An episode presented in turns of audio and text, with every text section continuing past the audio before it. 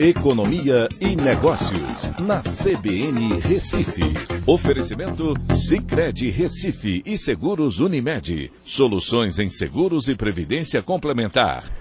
Olá, amigos, tudo bem? No podcast de hoje eu vou falar sobre o governo que recuou e manteve a isenção de 50 dólares para remessas de pessoas físicas. Essa mudança, anunciada pelo ministro da Fazenda, Fernando Haddad, veio a pedido do presidente Lula né, para que isso não fosse alterado. O governo pretende agora fortalecer a fiscalização da, pela Receita Federal sobre as empresas de comércio eletrônico que estejam burlando a lei e contrabandeando produtos para o Brasil, se passando por pessoa física. Então, a isenção que já existe para transações entre pessoas físicas no Brasil e no exterior foi mantida onde é, vai continuar sendo possível, por exemplo, se você está lá fora, enviar é, mercadorias até esse valor para pessoas aqui no Brasil.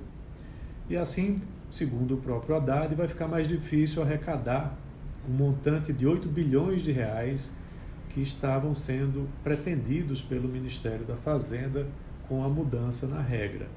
Mas é importante porque isso existe já em diversos países. Né?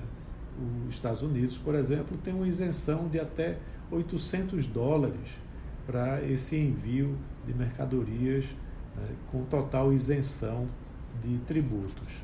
A mudança que se pretendia iria tributar em 60% né, o envio de qualquer mercadoria, seja de pessoa física ou pessoa jurídica, de fora do país para cá e de qualquer valor.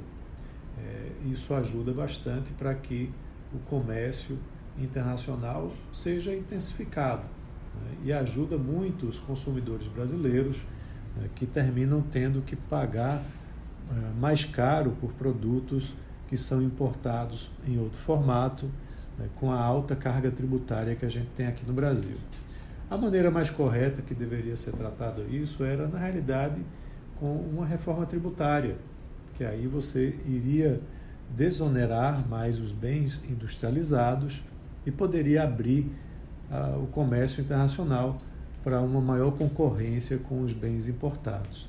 Mas a reforma tributária até agora não é, avançou né, para que seja aprovada e a gente fica no aguardo que isso venha a acontecer. Então é isso, um abraço a todos e até a próxima.